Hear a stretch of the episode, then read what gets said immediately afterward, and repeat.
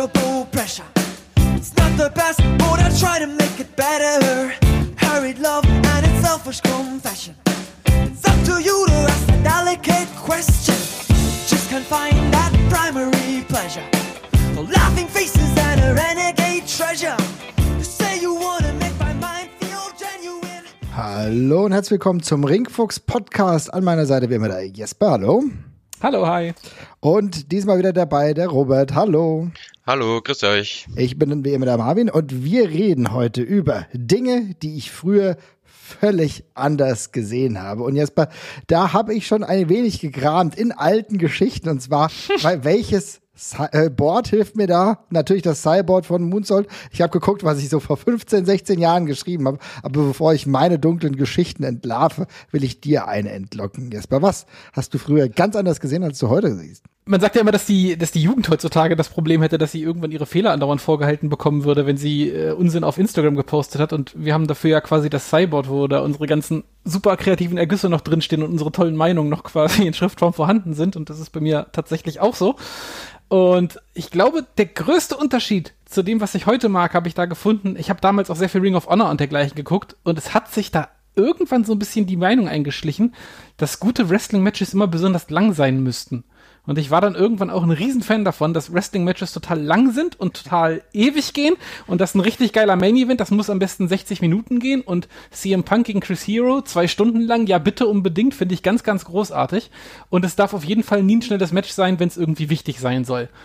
Und also ich will nicht sagen, dass es sich heute komplett ins Gegenteil verkehrt hat, weil ich mag auch ab und zu immer noch ein langes Match, aber ich finde, ein Match braucht auch einen Grund, heutzutage lang zu sein und ich finde inzwischen eigentlich viel schöner, wenn ich auf einer Card keine Ahnung, acht völlig unterschiedlich verschieden lange Matches habe. Also ich habe auch Spaß an Sachen, die nur eine Minute gehen können oder zwei Minuten gehen können. Ja. Kann aber auch ein Ironman-Match mal äh, dran gefallen finden. Aber ich habe also diese ewig langen äh, Schlachten, die es bei Ring of Honor ja da, da auch reihenweise gab, wo dann wirklich auch teilweise Matches, wo du gedacht hast, okay, diese Leute möchte ich eigentlich aus heutiger Sicht auch keine 40 Minuten im Ring gegeneinander sehen.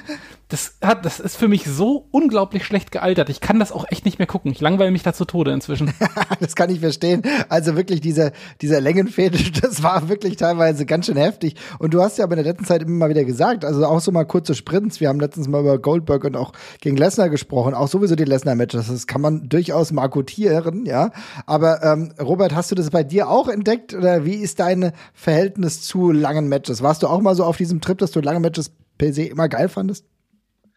Also ich finde, die ähm, grundsätzliche Aussage von, von Jesper, die würde ich unterschreiben. Allerdings bin ich mit der, die, ist die Herleitung, mit der würde ich für mich persönlich nicht ganz konform gehen, weil Aha. ich hatte, ich, weil ich damals eigentlich schon mhm. irgendwie das Gefühl hatte, dass bei Ring of Honor, also das waren natürlich äh, viele lange Matches, aber da vielleicht drückt mich da auch mein, mein Eindruck, aber ähm, ich habe das eher so in Erinnerung, dass dann, dass das dann halt quasi ein Match auf der Card war oder der meistens der der Main Event, wo es um, um, um den Titel ging oder so, die dann wirklich diese extrem langen Matches waren, die so äh, 45 Minuten, manche, glaube ich, ja sogar bis über eine Stunde und so weiter gingen. Mhm. Oder habe ich das falsch in Erinnerung?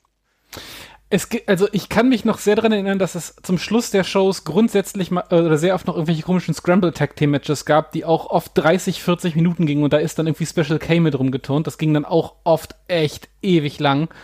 Und ansonsten, ähm, ja, ich hatte mal neulich, hatte ich mal irgendwie versucht, eine alte, eine alte Show zu gucken und da gab's dann, boah, ein Match zwischen Kenter und Tyler Black, was irgendwie 28 Minuten ging. Und, ähm, oder, oder Matches zwischen, also am, am, krassesten ist, wenn sie irgendwelche großen Wrestler gegeneinander stehen haben, wo du denkst, okay, die könnten sich jetzt einfach gut eine Weile auf die Schnauze hauen, aber es dauert einfach ewig, bis da was passiert. Und ähm, du hast auf jeden Fall recht, es ist nicht jedes Match auf der Karte, also es ist nicht so, dass jedes Match auf der Karte irgendwie 20, 30 Minuten geht, aber gerade in den Main Events haben sie regelmäßig doch einen ziemlichen, ziemliche Zeitorgie so gefeiert. Das ist mir tatsächlich doch aufgefallen. Ja, also ich kann, ich kann mich da auch sehr, sehr genau dran erinnern. Da war es doch relativ lang. Das hatte ich mir übrigens auch mal aufgeschrieben, als einer der Unterpunkte, dass ich früher sehr, sehr äh, viel längere Matches auch gut fand. Aber mittlerweile unterscheidet sich das halt. Also ich habe auch eine größere Diversität in meinem ähm, ja, Gustus, will ich mal sagen. Also insofern, ich kann das absolut nachvollziehen. Aber ähm, mittlerweile habe ich wirklich das Gefühl, es muss halt eine, richtig, eine richtige Mischung auch passen. Ja, ja, ich glaube, ich glaube, was ähm Also ja, der, der, der Grundstein war da, glaube ich, schon, sagen wir, gelegt so in den 2000ern. Mhm. Ähm, aber also aus meiner Sicht persönlich hat es eigentlich den Höhepunkt gefunden mit diesen langen Matches, würde ich persönlich sagen, so vor drei, vier Jahren, wo da war man auf dem, würde ich sagen, auf dem Höhepunkt, ja. wenn es um Forced Epicness geht. Äh, wie ja. ich das so, äh, gerne nenne. Ähm, Sehr gut, mir, geiler Ausdruck tatsächlich. Ja. was mir persönlich wirklich sehr auf den Piss gegangen ist, um es jetzt mal ganz ähm, salopp zu sagen, weil eben genau da nämlich der Höhepunkt erreicht war, dass quasi nur noch nach der, okay, wie können wir jetzt von Melzer viereinhalb Sterne mindestens für das Ding hier bekommen? Okay, es muss mindestens 20 Minuten gehen. Äh, wir brauchen jeder einen Finisher-Kickout und dann wird es schon viral gehen in irgendeiner Art und Weise, äh, dass sich die Leute das angucken. Vielleicht sehe ich das jetzt auch ein bisschen zu salopp, Nein, aber, aber ich finde nee, ich finde es ganz wichtig. Das. das. ist ein ganz, ganz guter Punkt. Und wenn du drei, vier Jahre sagst, dann sprichst du ehrlich gesagt, obwohl du es nicht ausgesprochen hast, auch NXT ein bisschen an, oder? Ja, absolut. Weil genau da ist es uns ja auch aufgefallen. Also ich bin tatsächlich, das ist, das ist, das ist auf jeden Fall die logische Konsequenz von damals. Ich habe mir tatsächlich jetzt gerade nochmal parallel den, den Strang von Ring of Honor rausgesucht. Das war 2005, den, der mir damals besonders negativ aufgefallen ist. Und es ist alles um diese ich bin drüber gestolpert, weil ich äh, nochmal recherchiert hatte, wann Matt Hardy bei Ring of Honor war. Und mich daran erinnert habe, dass diese Matt Hardy-Matches bei Ring of Honor alle unglaublich lange gingen und alle auf einmal meinen, oh, der kann gar nicht so gut wresteln, wie wir immer dachten. Weil der zum Beispiel 24 Minuten gegen Roderick Strong gecatcht hat. Wer kommt auf die Idee, 24 Minuten Roderick Strong gegen Matt Hardy einzuplanen? Oder Matt Hardy gegen Homicide, 19 Minuten. Eine Show davor übrigens, CM Punk gegen Christopher Daniels mit einem 60 Minuten Time Limit Draw.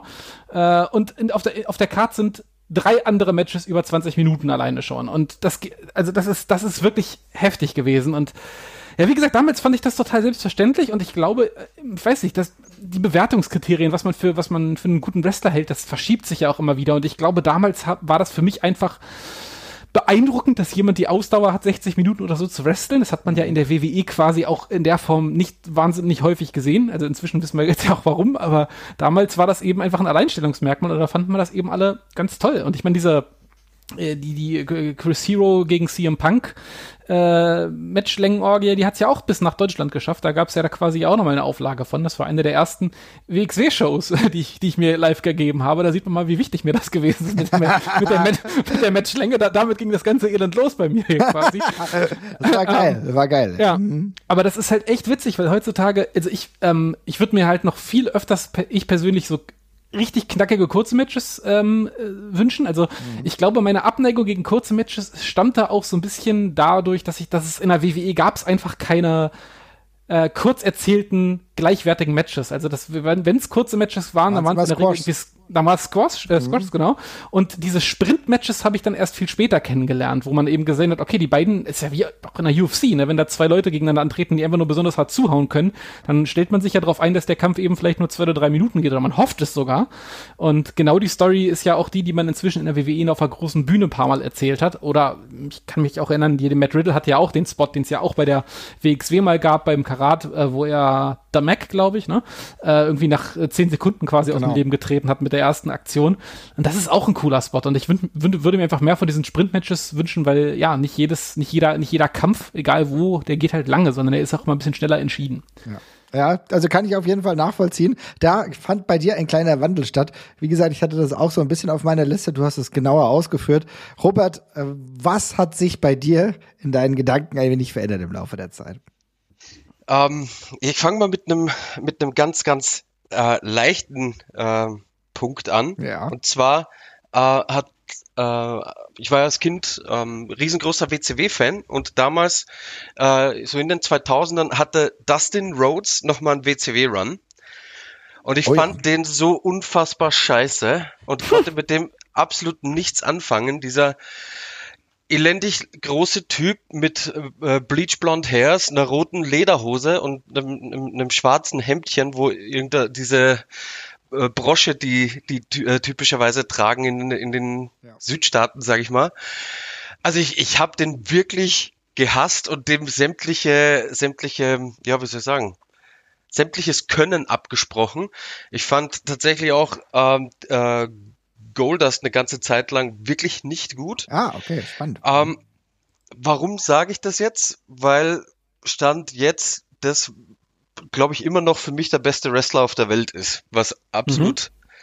absurd ist. Also ähm, ja, das fiel mir so auf die äh, auf die Schnelle ein. Also natürlich muss man auch sagen, der Dustin Rhodes Charakter ist jetzt nicht unbedingt dafür designt, dass ein äh, kleiner dicker Österreicher versteht, was der Typ da auf dem Bildschirm ja. ähm, zu suchen hat, dann noch in Kombination mit Dusty Rhodes, den ich da übrigens auch gleich mit reinschmeißen wollen oh, würde. Oh, sehr spannend, ja. Ähm, habe ich auch absolut nicht verstanden. Ich habe die beiden wirklich, ja, keine Ahnung, habe ich einfach wirklich nicht äh, haben können. Mhm. Hat sich über die Jahre dann äh, aber um wirklich 180 Grad gedreht und heute, wie gesagt, also Dustin, wenn ich mir einen Gegner aussuchen könnte, mhm. äh, dann wäre Dustin Rhodes ohne ohne überlegen mein, meine erste Wahl. Finde ich mega spannend, weil ähm, ich muss auch sagen, es gibt bei mir ganz verschiedene Phasen. Ich kann es absolut nachvollziehen. Ich fand, ähm, also ich, ich habe ja früher auch viel WCW geguckt und da war in, bei, bei seinem ersten ähm, WCW-Stint war er ja The Natural, Dustin Rhodes, war, wurde ja dann auch They call him the Natural, Natural, the Natural as can be. Also diese diese WCW-Theme, die er hatte, das fand ich irgendwie ganz cool, aber er kam auch nicht so wirklich krass beim Publikum an und dann wirklich dann dieser Weg hin zur WWE und da in der WWF fand ich die unter dieser Goldust total geil. Ich habe komplett geflasht. Das war einer meiner liebsten Gimmicks. Ähm, auch die, also ich meine, wir haben öfter schon hier drüber gesprochen mit Roddy Piper beispielsweise dieses, heute würde man sagen, Cinematic ähm, Wrestling Match, was die beiden hatten. Also dieser ganz andere Charakter. Und dann kommt er wieder zurück zur WCW und da habe ich mir gedacht, Alter, das ist so aus der Zeit gefallen. Was machst du denn hier? Und dann hatten wir ja diese kurze Phase, wo er dann irgendwie als Seven angekündigt war. Das fand ich tatsächlich wieder geil, wo er dann gesagt hat, dass er selber keinen Bock mehr drauf hat. Aber dieser ganze Stint, der hat sich bei mir auch ehrlich gesagt nicht gut gehalten. Ich war dann froh, dass er dann irgendwann wieder zur WWF gegangen ist. Aber Jesper, kannst du es verstehen? Ja, total. Ich habe, ähm, ich glaube, ich bin mir ziemlich sicher, dass ich Goldust auch damals, äh, als es damals so ans richtige in Ring catchen mit Ring of Honor und sowas ging, dann Goldust bestimmt auch beschissen gefunden habe, weil zum Beispiel, weil zum Beispiel die Goldust Matches, wenn man die aus der Warte beurteilt auf den ersten Blick, ja, und irgendwie das, das zweifelsohne riesige handwerkliche Können eben beiseite schiebt, weil der da eben ein bisschen Dönekens auch im Ring macht und halt Quatsch macht und eben mit der ganzen, äh, mit dem ganzen homo, äh, homophoben Kram eben auch spielt ähm, dann, dann kann man halt da auf die Idee kommen, dass das kein guter Wrestler sei, weil er diesen Quatsch machen muss. Das war ja auch so ein Irrglaube, der sich breit gemacht hat. Leute, die sowas machen, die können gar nicht gut wresteln. Ne? Das war ja auch immer so ein bisschen äh, bei uns angeheftet, weil ja auch, diese, diese WWF-Zeit dann immer total überkritisch beachtet worden ist, was da, wie, wie es das anging. Und beim anderen, da hat mir Robert gerade voll aus der Seele gesprochen. Ich hab's nämlich einfach nicht verstanden. Ich fand ähm, diese ganzen anderen Dustin Rhodes und Dusty Rhodes Gimmicks, wenn du da einfach davor stehst und einfach nur erneut erzählt bekommst, dass Dusty Rhodes ein total wichtiger Wrestler sei und du kennst den aber eben nur als ja, relative Witzfigur zum Schluss der Karriere ja. halt. Äh, und dann ist der Sohn, der jetzt auf den ersten Blick also das, äh, das, Dustin Rhodes ist schon ein Wrestler, den man mehrmals sehen muss, um zu verstehen, warum der gut ist, finde ich auf jeden Fall. Ich finde den auch fantastisch, aber beim ersten Mal erschlossen hat sich mir das leider tatsächlich nicht. Und ähm, darum kann ich das total verstehen. Also beim, die ersten Male saß ich da echt davor und habe einfach nicht geschnallt, was mir das alles denn überhaupt an der Stelle sagen soll und warum ich die denn eben gut finden soll. Ja, das ist, ja, ging mir tatsächlich genauso. Ich weiß ganz genau, äh, dass es mir schwer gefallen ist, ähm, auch einen Dusty Rhodes dann gut zu finden. Aber ihr sprecht's gerade richtig an. Dusty Rhodes, auch ein Charakter für mich ganz schwierig. Und jetzt hole ich euch zurück in die Zeit 2005. Und zwar habe ich genau dazu nämlich was im Cyborg geschrieben. Wird ein längerer Text, aber ich äh, versuche mich kurz zu halten. Also was man hier teilweise so liest, ist echt erstaunlich. Warum sollte ein Triple H ernsthaft überbewertet sein? Er hat über Jahre hinweg unterdurchschnittliche Wrestler zu guten Matches getragen. Allein die aktuelle Entwicklung können einem realistisch gesehen missfallen, da er wirklich zu oft im Main Event ist. Aber mein Pick für den überbewertesten Wrestler geht ganz klar an Goldberg, aber auch an Dusty Rhodes wäre im Bereich des Möglichen. Zwar hat Dusty äh, eine Menge Charisma, bestritt aber während seiner aktiven Zeit nicht wirklich viele gute Matches. Insbesondere die großen Matches von Big Dust ließen teilweise zu wünschen übrig. 2005 Marvin Mendel. Naja, ist nicht alles Gold, was glänzt, ne? ja, aber das, das, das stößt ja quasi genau ins selbe Horn. Also ich glaube auch, es gibt ganz viele äh, Momente, wenn man, also je, je nachdem, was da gerade angesagt ist, da waren die klassischen Dusty Rhodes Matches sehr weit weg davon, als gut bewertet zu werden nach den damals modernen Standards. Und das war genauso, die, als ich mit Wrestling angefangen habe. Da guckst du dir die, da guckst du dir die alten Dusty Matches an und du verstehst nicht, nach welchen Maßstäben das, das gut sein soll, weil dir ja auch der Kontext teilweise total fehlt. Ja. Verstehst du das heute, auch Dusty Rhodes heute besser, Robert? Ja, wesentlich besser, aber ich bin heute auch 32 und damals war ich, ja, 10, 11, vielleicht 12 Jahre alt. Ne? Ja. Also, äh, wie gesagt, deswegen habe ich auch gesagt, also diese Gimmicks ähm, waren ja auch nicht dafür gedacht, dass das ein Junge in Mitteleuropa ähm, verstehen kann, ne? weil ich hatte zu dem Zeitpunkt, also meine Berührungspunkte mit Cowboys, die waren vielleicht in Bud Spencer Filmen irgendwo vorhanden, aber äh, ansonsten war es das oder halt generell mit so Südstaaten Thematik und Optik. Ne? Also ähm, ich, was, was Jesper gerade gesagt hat, ist auch ein interessanter Punkt, weil, also da könnten wir jetzt auch noch mal stundenlang drüber reden.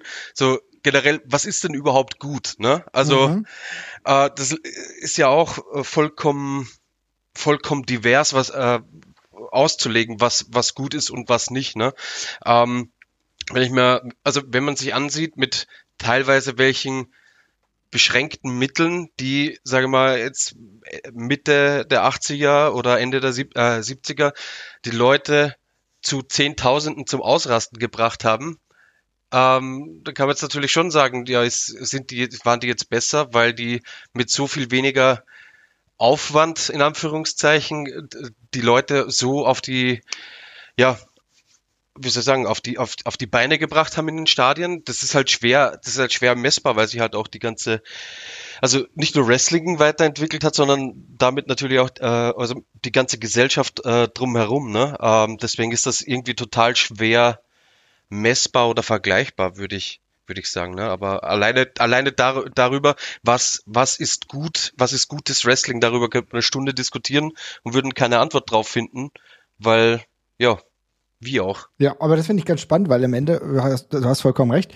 die Parameter haben sich ein Stück weit verschoben, also im Laufe der Jahrzehnte auf jeden Fall. Man kann es immer darauf runterbrechen, wer halt die meisten Ärsche und die Sitze befrachtet hat. Ne? Das könnte man am Endeffekt noch sagen, wer ist gut, wer ist nicht. Draw Value, ich glaube, das ist dann vielleicht das, was am meisten irgendwie noch hängen bleibt, Jasper. Ja, das ist eine, tatsächlich aber eine sehr kommerzielle Ansicht, die auch ein bisschen schade ist, weil dann kannst dann werden, dann werden tatsächlich auch, oder Robert hat ja das letzte Mal die Transformers-Filme genannt, dann werden die Transformers-Filme auch immer die besten Filme des Jahrhunderts, weil sie am meisten Geld gemacht oh haben. Oh Gott, bitte nicht. Also, das ist das, das, das, das ich meine, das kann ein Betrachtungswinkel sein ja. und ich, das ist auch ein völlig, das ist auch ein völlig äh, valider. Man kann natürlich dieser Meinung sein, dass das Wrestling ein, ein, ein komplettes Money-Business äh, ist und dass der einzig wichtige Faktor ist. Der, der langweilt mich persönlich schon ein bisschen, weil deswegen gucke ich es halt nicht, ne? Ähm, aber ich, ich finde das auch super witzig, weil äh, es machen ja, äh, also je nachdem, in welcher Zeit man aufwächst und auch vor allem ins Internet stößt, da sind ja unterschiedliche Bewertungskriterien, liegen ja dem immer zugrunde. Aber was ich bei fast allen, inklusive mir selbst, halt irgendwie dann doch gesehen habe, ist diese Entwicklung, was man selber beim Wrestling wichtig findet. Also es gibt so ganz typische Entwicklungen, wenn man dann zum ersten Mal irgendwie Leute sieht, die irgendwie Highflyer sind, dass man dann irgendwie anfängt so, ja, ein Wrestler kann viele Moves, der ist wohl gut äh, das so als Maßstab beispielsweise anzulegen und dann irgendwie und, und dann im Umkehrschluss denkt, hm, die anderen Wrestler machen diese Moves nicht, die sind wohl nicht so gut. Oder man kommt gar nicht auf die Idee, dass die das vielleicht einfach gar nicht machen wollen. Also, oder dass es gar keinen Sinn hat, dass sie das machen. Aber ich fand am Anfang immer die ganz toll, die irgendwie möglichst groß waren und dabei auch noch äh, super viele tolle High-Flying-Moves gemacht haben. Also so Typen wie Sean O'Hare oder sonst irgendwas, ne, die sowohl irgendwie eins 98 groß waren und dann noch Sentenbombs gesprungen haben, fand ich ganz große Klasse. Und erst später guckt man irgendwie drauf, merkt so, ja, warte mal, das ist eigentlich völlig wurscht, ob der das macht oder nicht. Und da dreht sich die Wahrnehmung halt dermaßen selber bei einem. Das ist, äh, aber ich finde, man macht als Fan machen relativ viele Leute immer die gleichen Phasen so einmal durch. Mhm. Robert, wolltest du dazu noch was sagen? Hm? Ja, ich, also ich dachte eigentlich, dass, äh, dass Jesper jetzt gleich die, Ausnahme, äh, die Ausfahrt John Cena nehmen wird, aber ist dann doch nicht passiert. Ja, da können, gut, das, dann kann, die Ausfahrt kann ich machen und zwar hatte ich das mir. Wär nämlich, das wäre das wär auch noch einer von mir. Äh, genau, also gerne, machen wir gerne zusammen die Ausfahrt John Cena. Ja, dann machen wir die Ausfahrt John Cena, weil bei John Cena war es ja jahrelang so ja. und äh, Jesper, wir haben uns haupt, hauptsächlich auch zwischenzeitlich darüber in Rage geredet und unterhalten, dass ich John Cena einfach nicht mehr sehen konnte. Die diese unseel, äh, unsägliche ähm, Phase mit John Cena und Randy Orton beispielsweise. Und ich habe damals gedacht, John Cena, das ist kein guter Wrestler. Äh, also äh, das war so mein Gefühl. Der hat mir komplett wütend gemacht. Heute, ein paar Jahre später, sehe ich das alles anders und würde mir auf dieser Karte in diesem Jahr tatsächlich noch einen John Cena wünschen. Ich, ich lasse Robert mal den Vortritt, aber ich habe da eine sehr starke Meinung zu, aber da komme ich gleich zu. Ja, ich lasse jetzt mal Robert vor. Ähm, ich muss tatsächlich sagen, dadurch, dass ich, also ich habe jetzt nicht 2005 mit dem Training begonnen, aber ich war so ab 2005 mehr oder weniger in der Wrestling-Bubble drin, was quasi das äh, Dasein hinter dem Vorhang ähm, betraf, natürlich ohne jetzt irgendwie ab dem Zeitpunkt irgendeine Expertise oder so äh, gehabt zu haben. Aber ich glaube, dass das tatsächlich da, dazu beigetragen hat, dass ich darauf relativ schnell einen differenzierten ähm, Blick gehabt habe. Ähm, so, äh, soll heißen, als so John Cena, weil sagen wir, am Anfang waren ja alle äh, relativ cool damit, ne? Das, äh, Sein alle Hero auf jeden Fall. Mhm. Ja, alle auch der das Rapper-Gimmick geil, auch der Anfang vom Face-Gimmick war geil, aber Genau. dann, ich würde mal so sagen, so 2.7, 2.8, korrigiert mich, aber da wurde es dann langsam, da ging es langsam in, äh, in die andere Richtung, nachdem er die, diese geilen Matches mit äh, Shawn Michaels und so weiter, das war alles schon passiert, wo die, glaube ich, eine Stunde mal irgendwo in UK gewrestelt haben oder so. Ähm, Aber so um, um 2008, spätestens 2009 rum ist das, glaube ich, umgeschwungen, ne? dass alle auf jeden Fall, ja. Cena auf einmal scheiße fanden. Das Ding ist, zu dem Zeitpunkt habe ich halt schon relativ stark Richtung In-Ring-Dasein geschielt. Mhm. Und von daher hatte ich da schon, ja, wie soll ich sagen, nicht den Durchblick, den habe ich auch heute noch nicht, weil, ne, Ja. äh, wer das von sich behauptet, der sollte am besten das äh, Hobby oder die Berufung wechseln. Aber ne, deswegen ist das so total an mir vorbei äh, vorbeigezogen. Ich kann mich aber zum Beispiel noch erinnern, äh, wenn zum Beispiel im Training, ähm, also wo ich dann schon gewrestelt habe ab 2009, wenn dann im Training irgendein Neuankömmling äh, gekommen ist und irgendwie in der fünften, sechsten Stunde dann drüber äh, gelästert hat, wie scheiße das Pay-Per-View-Match von John Cena wieder war und dass er nicht wresteln kann, Ja. während dann die Leute selber an der äh, Rolle vorwärts elendig verenden. Da weiß ich auf jeden Fall, dass ich da auf jeden Fall, äh, dass ich da immer schön den Leuten Kontra gegeben habe, äh, dass sie erstmal so scheiße werden müssen, wie, wie, wie John Cena das ist. Also, also, also von daher Ja. habe ich dann einen ganz anderen Blick wahrscheinlich drauf gehabt als, äh, als ihr beiden, einfach aufgrund der anderen Perspektive. Auf eben. jeden Fall. Bei mir war es halt tatsächlich auch ähm, sehr viel begründet. Du hast ja vollkommen richtig gesagt, dass die Anfangszeit als Ziel hat mir das mega gut gefallen. Ich fand das cool. Die Anfangszeit als Face war auch in Ordnung, aber dann kam so eine komplett stale Phase, wo ich dann irgendwie auch gar keinen Bock mehr hatte. Aber Jesper, du hast deine elaborierte Meinung ja schon hier angemeldet. Jetzt bin ich natürlich sehr gespannt. Ja, tatsächlich, ähm, ich, äh, was, was Robert vorhin angesprochen hat, nämlich diese Startphase, in der wir John Cena alle geil fanden, das ist für mich ein super wichtiger Faktor, weil ich, ich wusste ja, dass der mich unterhalten kann die ganze Zeit oder dass der so wresteln kann, dass ich das toll finde. Ähm, und darum bin ich gar nicht auf die Idee gekommen zu sagen, das ist ein scheiß Wrestler. Ähm, ich hab, fand einfach, ich fand einfach John Cena dann irgendwann gesamtheitlich irgendwie blöd und ich habe da gar, glaube ich, damals gar nicht groß differenziert drüber nachgedacht. Ich muss dazu sagen, ich war nie ein riesiger Cena-Hater, äh, aber was eben einfach glaube ich, ein Problem war und was vielen Leuten halt so negativ aufgestoßen ist, dass sie gar nicht mehr drüber nachgedacht haben, dass da vielleicht gar nicht die Person dran schuld ist oder der Wrestler, sondern diese Gleichförmigkeit, in der dieses, diese Main-Event-Fäden damals gebuckt worden sind. Und die sind eben aus heutiger Sicht auch immer noch echt schwer zu gucken, finde ich. Also, weil es hatte eben was davon von John Cena, der halt immer äh, super jovial und äh, entspannt durch die durch diese Fäden ge ge gestolpert ist und dann zum Schluss immer noch einmal die äh, das Drama quasi aufgedreht hat und dann war es auf einmal die große Bedrohung und es wurde halt dermaßen äh, formularisch immer und immer und immer wieder erzählt, dass die Leute halt irgendwann, glaube ich, einfach die Schnauze davon, davon voll hatten. Und ähm, ich fand das dann super interessant zu sehen, wie krass verstörend das auf die Leute war, als John Cena dann eben auch nur so ein bisschen äh, gedreht wurde oder an, auch an sich gedreht hat. Also ich meine, bei der CM Punk Fehde, die ja, wo alle ja damals gesagt haben, hier CM Punk ist der, ist der geilste, ist der geilste Scheiß. Diese ganzen großen CM Punk Momente sind ja alle, hängen ja alle super eng mit John Cena zusammen, dass der da die perfekte Projektionsfläche halt für tatsächlich ist. Ne? Er ist, spielt ja da freudestrahlend den idiotischen Corporate Guy für CM Punk, der deswegen im Main, in der Main-Event-Szene der WWE als Rebell auf einmal dasteht. Und da wird's ja dann auch total interessant. Und dann später gab's ja, gab's ja nochmal die zweite Entwicklung, als John Cena dann auf einmal angefangen hat, so ein bisschen diese Indie- Indie-Matches zu wresteln, dann aus dem Nix im WWE-Fernsehen um den US-Title und sowas. Und da alle auch nochmal schockiert gewesen sind.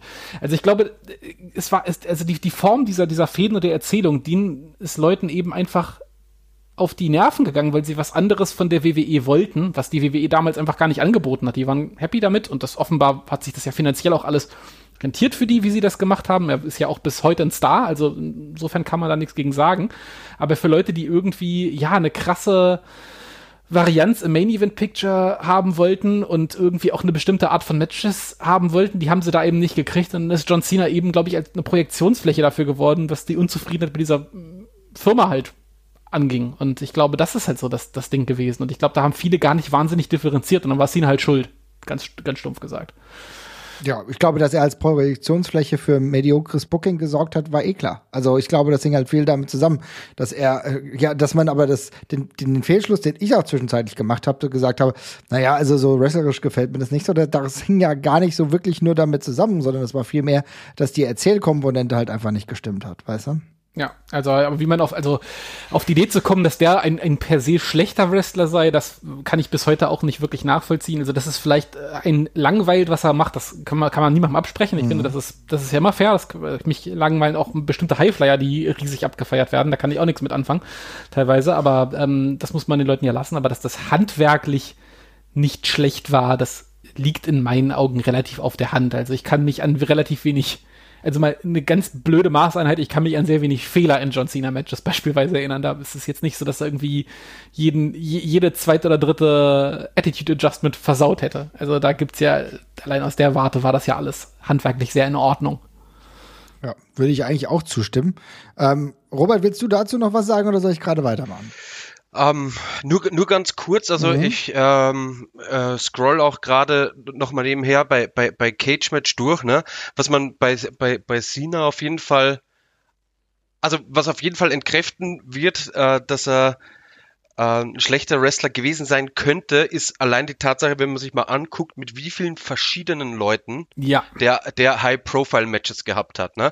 Also ähm, das waren dann also natürlich auch äh, Top-Leute, aber Cena war jetzt niemand, äh, den man mit einem Könner in den Ring stellen musste, um da was Vernünftiges äh, rauszubekommen. Ne? Ich, ich glaube, ich kann mich sogar an ein halbwegs vernünftiges John Cena gegen Great Khali Match erinnern. Ja, das, ähm, war, voll in Ordnung, das war voll in Ordnung, ja.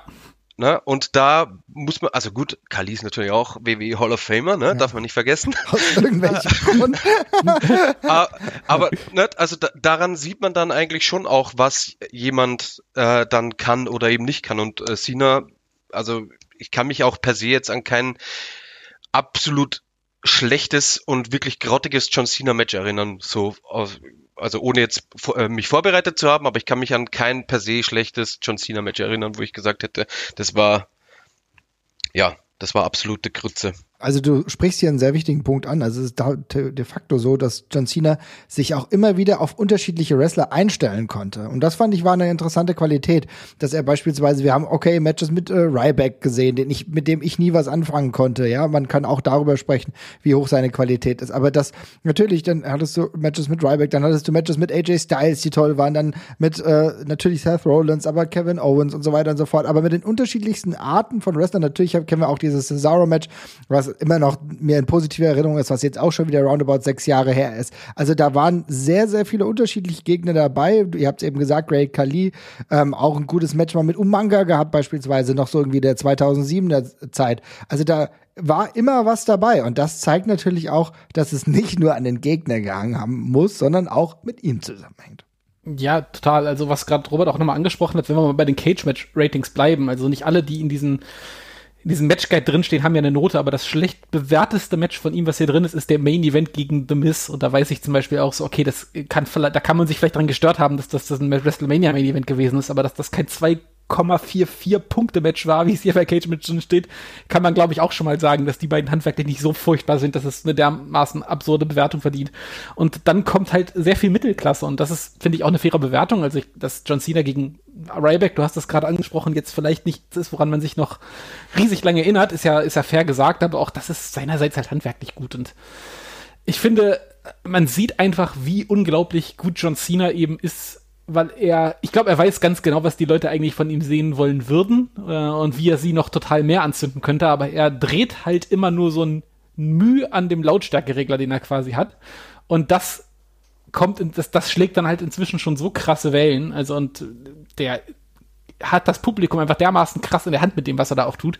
Das ist in meinen Augen über jeden Zweifel erhaben. Ja, Soll nicht heißen, den, den, den John Cena Heel Run hätte ich natürlich trotzdem immer noch gerne genau. gesehen, allein aus Neugier. Aber ja, aber trotzdem zeigt das äh, genau das, worüber wir eben gerade gesprochen haben, als wir die mit den 70er, 80er Jahren verglichen haben. John Cena ist tatsächlich jemand, der in die Kategorie geht und Leute auch mit einer Mühe, mit einer kleinen Veränderung wirklich anzünden kann große Qualität. Dann gehe ich mal weiter und fange jetzt gerade noch mal an, irgendwas zu sagen. Und zwar, beziehungsweise meine ähm, nächste Nummer gleich zu nennen. Und zwar, ich muss ganz ehrlich sagen, früher war ich jemand, der Supercards total geil fand. Wo ich gedacht habe, boah, dann wrestelt der gegen den und dann wrestelt der gegen den. Heute hat sich das bei mir komplett gedreht. Ich muss sagen, dass ich jetzt, wenn ich Wrestling gucke, in der Regel, natürlich gibt's immer mal Ausnahmen bei Karat beispielsweise, aber bei allem anderen ist mir viel wichtiger, dass eine Storyline einigermaßen schlüssig erzählt wird, hinführend zu dem Match, das ich mir dann angucke, weil dann bin ich viel mehr investiert als bei Supercards. Beispielsweise habe ich früher ähm, ganz gern die PWG-Sachen geguckt und habe gedacht, geil, jetzt ist der dort und der ist dort, super, dann werden wir richtig geile Matches sehen ich muss sagen, ich merke, wenn ich dann immer noch Battle of Los Angeles gucke, das ist alles handwerklich natürlich geil und krass und so weiter und so fort. Aber der Ermüdungsfaktor, der ist bei mir relativ schnell, relativ groß. Geht es euch ähnlich oder könnt ihr das gar nicht nachvollziehen? Ich habe also in meinem Leben keine einzige PWG-Show als Ganzes gesehen. Beantwortet das deine Frage? Durchaus, auf jeden Fall. Jesper, äh, ging es dir ähnlich oder warst du nie ja. der Supercard-Wrestling-Fan? Ja, ich, doch, es gab eine Zeit, da hätte ich das bestimmt auch ganz toll gefunden, aber ich habe mich da super lang äh, komplett dran satt gesehen. Ich glaube, mein Problem war tatsächlich auch einfach auch, dass ich nicht unbedingt immer komplett up to date war, was die, was die derzeitigen Hype-Wrestler anging. Und wenn man das nicht ist und diesen Hype voll mitträgt, dann denkt man sich halt irgendwann, okay, das sind jetzt wieder vier neue Namen, ich kenne die nicht mehr. Bei PWG ist ein gutes Beispiel, da bin ich zum Schluss gar nicht mehr hinterhergekommen, wen ich davon eigentlich alles cool finden sollte. Und dann habe ich halt so gemerkt, okay, so eine Story ist schon ganz angenehm auch, um zu wissen, wie ich jetzt gerade zu dem Wrestler stehen soll. Ähm, und tatsächlich das bloße Wrestling als solches, damit catchst du mich heute eigentlich nicht mehr so wirklich. Also es gibt auch relativ, also ich freue mich natürlich ab und zu noch auf eine Paarung oder dergleichen, hab mhm. da richtig Bock drauf, aber ich gehe, ich denke selten vor einer Wrestling-Show, denke ich nur, oh, das werden jetzt sechs, sieben richtig geile Matches, auf die habe ich richtig Bock. Äh, das ist, das, damit kriegst du mich gar nicht mehr. Es gab eine Zeit, das, da fand ich das super, da war es mir auch zum Beispiel wichtig, dass beim Karat halt möglichst viele inter, große internationale Stars sind und dann mehr, möglichst ein paar Matches auch noch 40 Minuten gehen. äh, aber, äh, aber das hat, das hat sich eben komplett komplett gedreht. Also ich lege da auf inzwischen ganz andere Sachen Wert. Ich finde, äh, Wrestling soll auch inzwischen halt. Ich will halt, ich brauche Abwechslung. Das ist, das habe ich einfach bei mir gemerkt. Ne? Eine Wrestling-Show geht für mich super gut rum, wenn ich Abwechslung drin habe, wenn ich eben nicht das Gefühl habe, ich gucke dasselbe immer und immer nochmal und ich möchte da eben eine möglichst große Diversität an Wrestlern, aber auch an Stilen und an an, an Ernsthaftigkeit auch zum Beispiel haben, dann geht das für mich halt besser und diese Supercards sind exakt das Gegenteil davon. Mhm. Also, ja, aber ja, ich, wie gesagt, ich sehe es ganz genauso. Ich kann mich hier noch an die ein oder andere Progress-Show auch erinnern, bei der wir zugegen waren, Jesper, glaube ich, in London, wo dann auch sehr, sehr viel ähm, dabei war, wo man eigentlich sagen würde, krass, okay, super. Aber irgendwie ähm, uns hat es nicht so angesprochen, obwohl das fast, sag ich mal, europäisches und auch ja internationales Supercard-Niveau hatte, weil wir waren in der Story nicht drin beispielsweise. Ne? Ja, das ist so. Ja. Also Robert, für dich die Frage ja eh klar beantwortet. Du bist kein Supercard-Wrestling-Fan und äh, kannst dann uns gleich mal sagen, was dich äh, noch damals vielleicht begeistert hat oder damals genervt hat und du es heute ganz anders siehst. Nicht genervt, aber mein mein Verhältnis äh, zu K-Fape hat sich tatsächlich sehr, sehr stark und auch immer wieder äh, gewandelt über die Jahre. Megapunkt. Mhm. Ähm, ja, ist jetzt die Frage, wo soll ich, wo soll ich anfangen? Ne? Äh, als ähm, ja smarter Wrestling-Fan sozusagen ist natürlich K-Fape so ein so ein Hindernis, ne, äh, das einen so ein bisschen stört, weil man will natürlich alles ähm, alles wissen und man weiß ja, dass das, äh, dass das alles nicht echt ist und, und so weiter und so fort. Ähm, und dann, also ich, ich sage das jetzt zu salopp, ne? Ihr könnt gerne dazwischen grätschen. Ja. Ist schon eine Weile her bei mir, dass ich in dem, äh, äh, ne, dass ich diese Gedanken hatte. Von daher, ähm, ne? Ja. Aber könnt ihr könnt ihr gerne reingrätschen. Und dann äh, bin ich halt ähm, ins Wrestling-Training gegangen und also wie ja die Leute auch wissen, oder wahrscheinlich wissen, äh, bin ich in Österreich äh, trainiert von, äh, worden. Michael Kovac war mein erster äh, Trainer, der selber in der CWA unter, unter anderem von Leuten wie Fit Finlay und so weiter trainiert worden. Das heißt, K-Fape wurde damals sehr, sehr groß geschrieben, ne, mit Ausrufezeichen und ähm, wirklich sehr, sehr ernst genommen. Okay, Und, nur ganz äh, kurz, nur ganz ja. kurz. Das heißt, für die Leute, die es vielleicht nicht wissen, und es gibt immer wieder Leute, die neu bei uns reinkommen. Das heißt, KFAB ist im Endeffekt ein bisschen eine Aufrechterhaltung von ähm, gewissen Bildern, wie sie nach außen transportiert werden. Das heißt, die Bösen sind wirklich die Bösen und geben sich auch im, im realen Leben als Bösewichte und die Faces sind halt die Guten und die sollten nicht zusammen im Bus fahren, weil äh, die porträtieren ja was Unterschiedliches und wenn die dann gemeinsam gesehen werden, dann ist es ein bisschen, ähm, ist es ein bisschen so äh, widersprüchlich. Also da, die, sollen Widersprüchlichkeiten vermieden werden und auf der anderen Seite ist auch K-Fab auch zum Teil so, dass immer gesagt wurde, Wrestling ist ein echter Sport. Das ist auch der, der, der nächste Bereich, stimmt's? Ge genau richtig. Ähm, und quasi unter diesem äh, Schirm, dass alles, was passiert, auch echt ist, ergeben sich dann eben genau diese Punkte, die du äh, genannt hast, weil natürlich Leute, die sich im Ring äh, hassen, vielleicht einen Stuhl über, über den Kopf zimmern, die können nicht ähm, am, am Vormittag gemeinsam Eis essen vor der, vor der Halle und äh, rumscherzen oder was auch immer. Auf jeden Fall, Österreich äh, hatte oder, oder hat, was das betrifft, einen sehr oldschooligen Approach, was auch okay ist ähm, oder okay war. Ähm, und so habe ich das dann übernommen. Also quasi hatte ich mein, mein Bild von ja, K-Fape, weiß doch jeder, dass es, äh, dass es nicht echt ist und ne, gib mir die Infos und so weiter und so fort zu, also quasi 180 Grad gedreht zu, wenn jemand fragt, ist das alles echt? Ja, es ist alles echt. Ne? Also das war schon mal die die erste die erste Transformation ähm, und es gibt, also das war nicht nur bei mir so, gibt ja auch genügend Beispiele, wenn, also ich weiß nicht, ob die Sachen noch online sind, aber wenn man sich mal von den Nullerjahren oder Mitte der Nullerjahre gibt's etliche TV-Berichte von, egal, brauchen wir jetzt kein Name-Dropping äh, betreiben, aber gibt's etliche Berichte auf Sat 1 Pro 7 und so weiter und so fort. Ich ähm, war, glaube ich, sogar auch mal jemand bei TV Total, wo dann halt wieder die Frage gestellt wurde, weil es auch die einzige Frage ist, die anscheinend für die Medien wirklich interessant ist, ob das denn alles echt ist. Und die Frage wurde halt immer mit Ja beantwortet und dann wurde da immer nachgebohrt und dann wurde darauf bestanden, dass das echt ist und so weiter und so fort. Und über die Jahre hat sich dann aber bei mir und auch bei vielen anderen ähm, die Meinung dann wieder nicht gedreht, aber so ein bisschen gelockert, weil ähm, ja, wie soll ich sagen, äh, wenn du jemandem erzählst, dass äh, Wrestling echt ist, in Anführungszeichen, ähm, dann kann die Person in der heutigen Zeit einfach ihr Smartphone nehmen und innerhalb von zwei Minuten quasi feststellen, dass du Bullshit laberst. Mhm. Und auch äh, das, das auch zu Recht. Ne? Ähm, jetzt meiner Meinung nach äh, ähm, hat sich danach so, sagen wir mal, von ich sage jetzt mal von 2010 grob bis, bis heute allerdings der genaue äh, gegen, äh, gegengesetzte Trend, finde ich, äh, eingebürgert, ähm, dass wir alle über, über K-Fape lachen. Würdet ihr das vielleicht unterschreiben oder wie würdet ihr das sehen? Ja, also ich meine, es gab eine Respect K-Fape äh, T-Shirt-Marke, die auch bei WXW-Shows, glaube ich, auch verkauft worden ist. Ich weiß gar nicht mehr, wer, wer das gegründet hat, aber allein, dass sowas eben auf einer Wrestling-Show offen verkauft wird, äh, kippt dann eben ins Gegenteil. Und das Wrestling ist ja zum Beispiel auch super selbstironisch geworden. Darüber haben wir das letzte Mal ja auch gesprochen. Also es war, hat einen ja mit der Nase drauf gestoßen, dass es nicht echt sein kann, auch von dem, was im Ring passiert ist.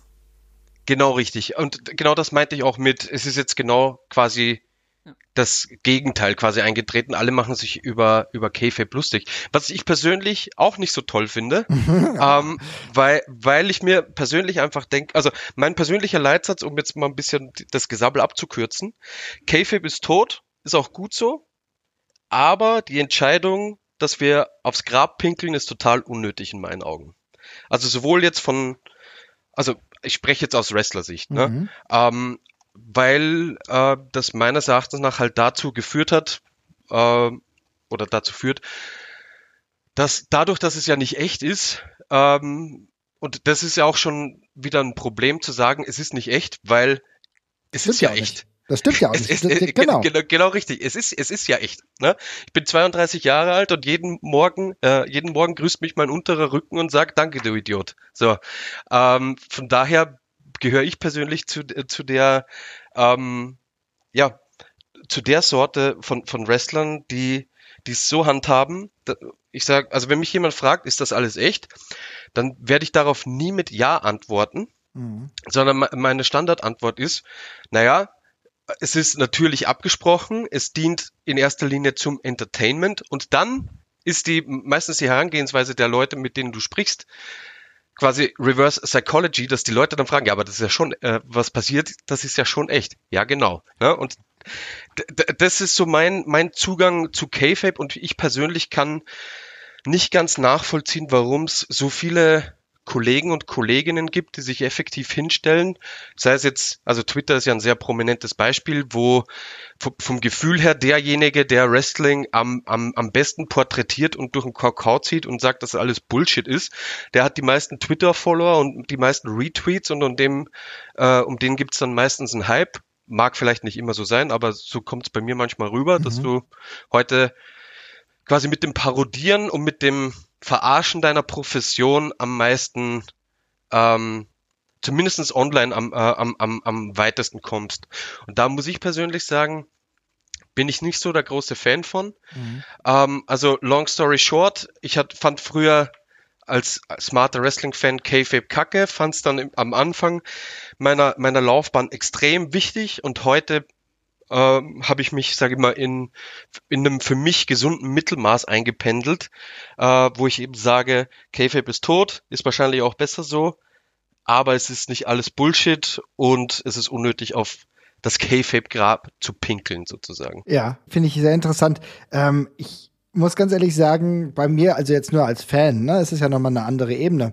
Ähm, da muss ich immer wieder sagen, dass ich, äh, wenn mir diese Frage gestellt wird, weil ich, ne, weil, weil Leute wissen, ich bin Wrestling-Fan und gehe damit ja auch äh, äh, dementsprechend, keine Ahnung, rede ja mit vielen Leuten auch darüber und es ja durchaus viel Interesse da. Und wenn, wenn ich die Frage bekomme, dann ist es so eine typische Juristenantwort, die kommt dann, ja, es kommt darauf an. Es kommt dann nämlich darauf an, in welchem Bereich. Ne? Denn echte Schmerzen gibt's auf alle Fälle, es gibt echte Verletzungen, aber im Endeffekt wird niemand auf die Idee kommen, beispielsweise äh, bei einer Oper oder beim Theaterstück zu fragen, ob das, was jetzt die Leute da gerade sehen, echt ist. Das ist halt im Endeffekt für mich ein Stück Kunst, eine Kunstform, die halt sehr, sehr viel spontane Moment, Momente halt auch hat. Deswegen finde ich das ganz interessant. Jasper, wie ist denn deine Meinung dazu? Ja, ich habe tatsächlich die, glaube ich, die exakt selbe Entwicklung wie Robert durchgemacht und bin auch zum, zur gleichen Konklusion quasi gekommen. Also ich fand das mit dem K-Fape ist tot, aber aufs Grab äh, spucken ist, ist sinnlos. Also ich glaube auch, K-Fape in der, in der Darm- oder in der lange gelebten Form ist heutzutage ein Kampf gegen Windmühlen, den er einfach aufgeben muss. Das macht keinen Sinn aus den, aus den genannten Gründen. Die Menschen können es nachgucken. Die Menschen sind, auch wenn es heute wieder ein paar sehr sichtbare Idioten gibt, die rumtanzen, allgemein ein bisschen kritischer geworden, auf jeden Fall im Laufe der Zeit, Ja. und da Fragen mehr. Das geht einfach in der Form nicht mehr. Und gleichzeitig kann man, glaube ich, aus dem Konstrukt K-Fape noch sehr viel Sinnvolles rausholen. Bisschen- also keine Ahnung, wir haben auch ein Penicillin als Antibiotika eingesetzt, damit haben wir irgendwann aufgehört, aber darum setze ich ja heute trotzdem noch Antibiotika ein. Die ganze Sache ist ja per se nicht blöd, ne? Bloß die eine Ausform hilft uns vielleicht nicht mehr weiter. Also was ich zum Beispiel, was mir super oft aufgefallen ist, und das ist auch das, was Robert gesagt hat, man kann, also man kann einfach das Thema ändern. Also natürlich, wenn die Leute mich fragen, ist Wrestling echt, ich sag nie, ja, ist echt, sondern ich sage einfach immer, ja, nee, die ist, ist abgesprochen, alles. Und dann erzählst du aber, was an Wrestling denn geil ist, weil dann sagst du eben, ja, es ist abgesprochen, aber im Vergleich zum anderen Sportarten ist es eben geil, weil. Ja, genau. Hm. Da, das finden die Leute eigentlich immer super interessant und ich habe das noch nie gehabt, dass, dass, jemand dass, dass jemand das Interesse an der Sache verloren hat, weil ich ihm bestätigt habe, dass Wrestling unecht sei. Das interessiert eigentlich gar nicht. Das ist einfach nur mal so ganz kurz auch ein Gesprächsöffner, glaube ich. Das ist schon alles gestellt, oder? Und dann sagst du, ja, ist schon gestellt. Und dann sagst du aber eben, aber das ist dann halt auch super geil, weil du kannst im Ring halt total absurden Quatsch machen und das kann da irgendwie stattfinden. In Ja, weil es eine Art der Kunstform ist. Und das ist ja genau, Genau, das Ding, genau. worauf ich hinaus wollte. Denn es Genau, ist natürlich genau. eine Kunstform, die seine eigenen Gesetze hat und die eigenen Gesetze auch immer wieder biegt und vielleicht auch bricht und vielleicht auch neu definiert. Und das ist ja genau diese Magie darin. Deswegen natürlich, wenn wir in einem Closed Circle sind, in der Absurditäten, das bei einer Joey Janella Show- ähm, äh, irgendjemand, zwei Leute, da, da, keine Ahnung, Fans gucken sich an von zwei imaginären Personen, die gerade wresteln. Das ist sehr weit drin, ja. Aber du kannst es in diesem Closed Circle halt einfach machen, weil die Leute, die gerade da sind, akzeptieren es, die anderen gehen vielleicht Bier holen, das ist in Ordnung. Da, diese absurden Sachen hast du sonst kaum irgendwo. Warum Ja, nicht aber- einfach mal akzeptieren so, weißt du? Aber was, was, was super witzig ist, äh, und ich finde nämlich, das ist, das ist ein entscheidender Punkt, wenn man es übertreibt mit dem, dieses ganze Konstrukt nicht mehr ernst nehmen. Ne? Also wenn du halt den allen Zuschauern vermittelst, hier kann jetzt wirklich alles passieren. Es kann sein, dass wir jetzt im Ring gleich einfach alle anfangen zu tanzen und dann kommt jemand mit einer Schaumkanone rein und es gibt Freibier oder was weiß ich auch immer. Es gibt, sind ja die absurdesten Sachen passiert. Also es gibt ja Comedy Wrestling, wo ja, weiß nicht, unsichtbare Handgranaten geschmissen werden und sowas, was für uns vielleicht super lustig ist. Aber ich glaube, damit wird das für, damit geht es auch wieder kaputt, weil die Leute es nicht mehr verstehen können. Den Leuten fehlt der Zugang. Ich glaube, wenn jemand zum Wrestling kommt, der braucht halt irgendwie auch einen festen Referenzrahmen, in dem das Ganze stattfindet. Und der kann zum Beispiel sein, die tun so, als würden sie sportlich gegeneinander kämpfen und es geht darum, Gew- Gewinner zu, erm äh, zu ermitteln. Wenn dann aber in drei von acht Kämpfen die Leute offensichtlich gar nicht davon, daran interessiert sind, irgendwie zu gewinnen, sondern einfach nur Quatsch machen, dann fühle ich mich auch blöde, weil ich das nicht, weil ich den, weil ich den Witz nicht verstehe, als jemand, der neu da ist. Ne? Dann erzählt mir jemand einen Witz darüber, wie absurd Wrestling ist und ich bin gerade zum ersten oder zweiten oder dritten Mal da und ich habe dafür noch gar keine Kapazität, um das Ja. irgendwie zu, zu raffen. Und ich glaube, und ich glaube, da, da, da ist es klug, sich ein bisschen aufs K-Fape zu besinnen oder zumindest auf die Grundidee davon und Sachen halt ein bisschen reduziert zu halten und eben zu sagen, ey, okay, wir versuchen hier möglichst viel in aller Regel anzusprechen. Klar, es gibt Joey Janela, das ist ein gutes Beispiel, das ist ein in, es ist ein, ein gelebter Insiderwitz, die ganze Geschichte, ja. Also da kannst du das dann natürlich auch machen und das ist auch in- völlig in Ordnung, dass es das gibt. Aber auf einer normalen Wrestling-Show, finde ich, da musst du eben den Leuten auch was an die Hand drücken, damit sie verstehen können, was da passiert. Und ähm, dann einen sportlichen Rahmen zu wählen, macht zum Beispiel völlig Sinn. Also du kannst es, ja, ja, klar, aber du kannst es, was du gerade sagst, ist ja auch wichtig, dass du halt sowas ähm, bei Joe Janella, wo halt Leute dann auch zusammenkommen, und genau wissen, dass das jetzt gerade da passieren kann, machen, ist das eine. Du kannst es aber jetzt im Dorfcatch in Niedertupfingen, äh, wenn Andi, äh, absolut Andi der absolute Star ist und alle eher so einen klassischen Catch wollen, halt, weil sie es gewohnt sind, dann würdest du das nicht so durchbringen können, weil ich glaube, da wäre es eher so, dann äh, würden sich einige äh, Leute an den Kopf gestoßen fühlen. Das glaube ich auch tatsächlich, ja. Ich musste witzigerweise auch, als äh, Robert das Thema aufgegriffen hat, ich musste auch an diese eine Zeit denken, wo wir doch sehr viele Euro-Wrestler in verschiedenen Talkshows sitzen hatten. Also T bei TV Total waren richtig, richtigerweise welche seit 1 RTL, aber auch in den ganzen Lokalprogrammen im NDR waren auch immer super viele und ich werde jetzt auch auf die Namen verzichten, aber ich kann mich auch dran erinnern, das erste Mal, als ich äh, da jemanden hab sitzen sehen bei, ich war das drei nach neun oder sonst irgendwas, der wurde dann eben auf, auf, auf Nachfrage hat er eben auch gesagt, ja, ist alles echt. Und dann habe ich bin ich danach mal auf YouTube gegangen und habe mir die Kommentare unter dem entsprechenden Video durchgelesen. Und da siehst du schon, dass das eben krass koll- kollidiert. Ne? Da sagt einer, ja, es ist definitiv echt. Und allein in den Comments darunter sind 80 Leute, die dir genau sagen, was daran fake ist und was nicht mehr passt. Und es klappt eben einfach nicht mehr. Und ich, ich mache da keinem einen Vorwurf für. Also es ist ja, Robert hat ja gesagt, es ist, es ist trainiert, es ist angelernt, ne? dass du sagst, es ist echt. Weil es hatte mal einen Grund und es hatte mal einen Grund, dass man das so gemacht hat. Aber das, das hält eben heutzutage in der Form einfach nicht mehr. Ähm, und da muss man sich eben anpassen und den Leuten eben sagen, ja, ist nicht echt, aber das und das ist das Geile daran. Also Ja. Ich finde das halt, ich, ich fand es halt immer so witzig, weil Wrestling ist immer so in so einer, in so einer Abwehrhaltung, in so einer Defensivhaltung dadurch, und Brauchst dass man sich halt rechtfertigen muss und du musst eigentlich sagen, ja, das ist aber gar nicht die Frage, was- darüber reden wir hier eigentlich gar nicht. Ne? Das ist völlig, ist völlig egal, weil du hast es ja gesagt, Marvin, bei Filmen sagen wir das ja auch nicht. Ich sage ja auch nicht, boah, ich weiß nicht, ob John McClane wirklich vom Hochhaus gefallen ist. Das ist Ja. ja blöd. Also ja, also das ist es ja. Ne? Also ich meine, heute eigentlich sollte man die Frage heute über den ganzen Trash-Sendungen stellen. ist Love Island wirklich fake? naja. Ich glaube, Ja. ich, ich, ich glaube, was ich ähm, nur kurz, dann können wir auch klar, äh, das, das, das, Thema dann abschließen. Also ich persönlich äh, finde zum Beispiel die Herangehensweise äh, zumindest für mich am besten, wenn quasi, äh, wenn, wenn, wenn das rote Licht an ist, also sprich, wenn Showtime ist, dann gibt's für mich kein, ja, Wrestling ist nicht echt, weil dann bin ich in der, ja, wie soll ich sagen, dann bin ich in dem Moment, dann bin ich in der äh, Performance und dann hat's für mich persönlich da keinen, ähm, ja, hat, hat das da nichts zu tun. Ähm, wenn ich aber außerhalb von einem, von einem, von einem Show-Alltag oder von mir aus ähm, auch nach einer Show am Merchandise-Stand bin, äh, dann, dann können wir drüber reden. Mein persönlicher Zugang zu dem ist, wenn ich jetzt jemand, äh, jemand bin, der eine, ein Unterhaltungsformat konsumiert, also zum Beispiel, wenn ich mir jetzt eine, äh, eine Zaubershow zum Beispiel ansehe, Mhm. dann wäre ich persönlich richtig angepisst, wenn der Typ in der Eröffnungsminute sagt, so, ich tue jetzt hier für eine Stunde so, als könnte ich zaubern, meine Freunde. Übrigens, ich brauche jetzt gleich mal, ich brauche jetzt gleich mal eine, eine, eine dünne Blonde, die ich dann zersägen kann, weil mit einem Jungen funktioniert's nicht. Ne? Dann ist für mich die persönlich die Show in zwei Minuten vorbei, weil ich will ja mich da hinsetzen und die Show genießen und ich will ja eintauchen und mich davon unterhalten lassen. Genau. Ne? Genau. Und deswegen verstehe ich dann zum Beispiel halt eben den, diesen Ansatz auch generell nicht von diesem, von diesem Augenzwink, also keine Ahnung, ich will jetzt nicht wieder die, die AEW-Dose aufmachen, ne? Aber wenn ich mir zum Beispiel ansehe, wie viele Leute im auf einer wöchentlichen Basis nach dem Match ganz offensichtlich für alle sich beim Gegner bedanken, den sie gerade äh, verkloppt haben für fünf Minuten, dann muss ich einfach sagen, Jungs, bitte, warum denn? Könnt ihr das nicht in fünf Minuten Backstage machen? Euch für, äh, beieinander bedanken, wie geil das Match nicht gerade war? Mhm. Ja, aber, mhm. aber das ist halt nur mein sehr persönlicher Ansatz. Ja, ich zu, zu muss, muss, muss echt sagen, also jetzt mit diesem Bedanken, das habe ich, das habe ich schon geschluckt, das ist für mich gar kein Problem. Ich finde es aber ähm, super, jetzt werde ich öfter drauf achten. Danke dir. Ja, das ist ja eh okay, wenn, wenn das, keine Ahnung, zwei Leute machen und du kannst es vielleicht verkaufen als, boah, ja, da gab es jetzt die sportliche Competition und ne, die sind ja, tro trotzdem Buddies oder was weiß ich, aber wenn einer sagt, ich hasse dich, ich werde dir den Kopf abreißen und dir in die Brust kacken und dann gibt es das offensichtliche Danke.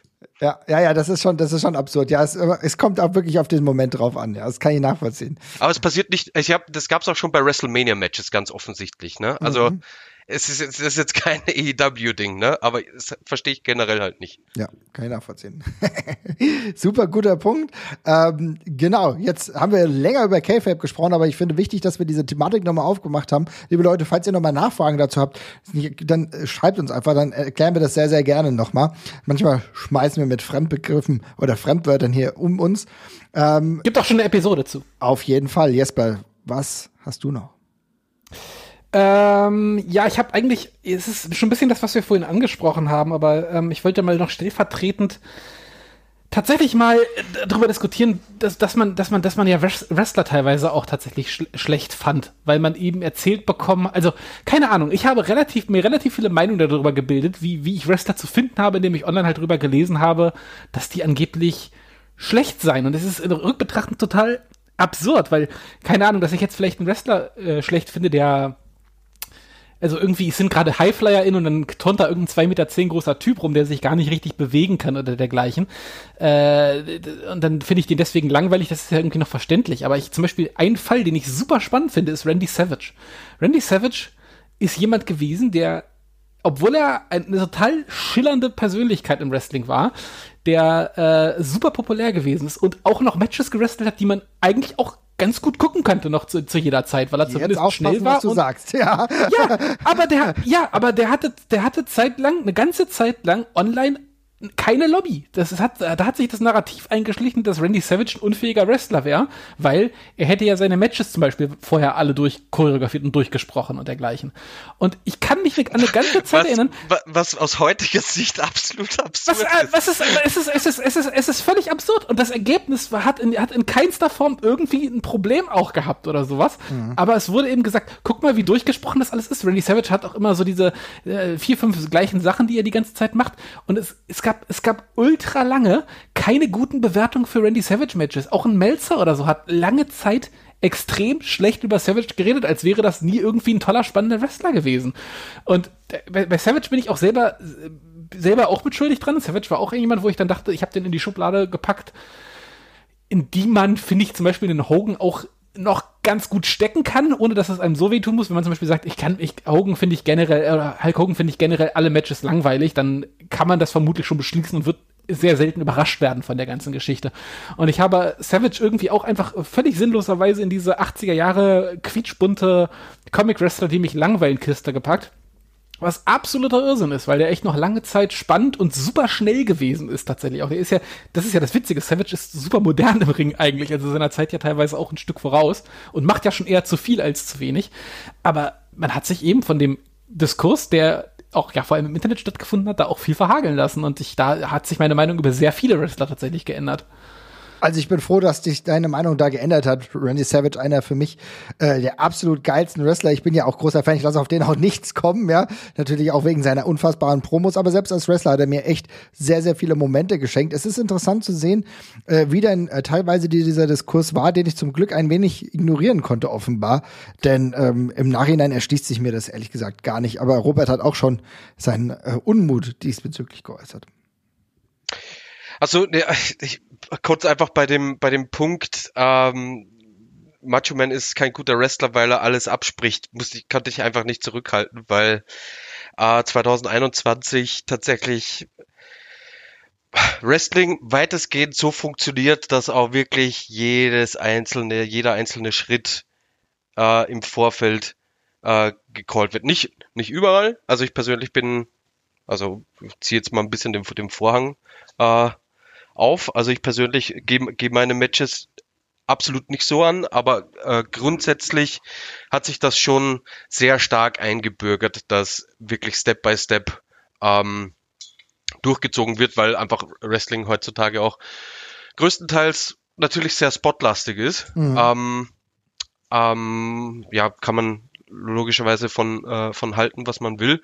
Aber es ist dann immer wieder doch erfrischend, wenn dann ein Match zwischendurch mal ähm, ja, wie soll ich sagen, eben nicht auf diese Schiene daherkommt. Ich finde zum Beispiel, das hat man ganz krass gesehen bei Christians erstem AEW-Match gegen Frankie Kazarian, ähm, weil, ja, also die hatten natürlich auch ihre Spots, aber du hast einfach gemerkt, dass die es an, an richtigen Stellen haben atmen lassen, sagen wir es mal so. Mhm. Ähm, ob, und also keine Ahnung, ich finde einfach, man, man, man, man sieht den Unterschied und ja, ich kann mich auch an die Diskussion erinnern. Und wie gesagt, also 2020, 2021 ist, würde ich mal fast sagen, 80 Prozent der Wrestler äh, auf dem oder zumindest außerhalb von außerhalb von, von, von WWE und New Japan da angekommen, wo wirklich das meiste wirklich gecallt wird, Step für Step. Ähm, ja, Mehr kann ich jetzt eigentlich nicht wirklich dazu sagen. Nö, aber ist ja auch, äh, ist ja auch so spannend, ne, wenn du überlegst, dass das mittlerweile äh, gar kein Argument mehr sein kann in, in einer vernünftigen Art und Weise, was damals als Argument herangezogen wurde, um ihn irgendwie ein bisschen abzuwerten. Also in Retrospektive, glaube ich, kann man festhalten, Macho Man Randy Savage äh, bleibt ein großer. Da können auch andere Leute sagen, was sie wollen. Haben wir denn noch irgendwas? Oder haben, hat jetzt jeder seine durch? Ich uh, habe mein Pulver verschossen fürs Erste. Also ich habe nur noch Kleinigkeiten, aber da würde ich, die würde ich jetzt raushalten. Ich finde, ja. Also ich, ich, hab, ich weiß nicht, wie viel Sendezeit wir noch haben. Ich habe eigentlich noch einen, äh, einen, größeren Punkt, den ich aber gar nicht mal so krass ähm, ausführen kann. Mhm. Und zwar, Hau raus. Ähm, wir haben ja heute schon, also K-Fape ging schon mal in, in ein bisschen in, in die Richtung. Ähm, es ist halt so, wenn du ähm, Wrestling-Fan bist, dann hast du eine gewisse Vorstellung, wie gewisse Dinge ablaufen.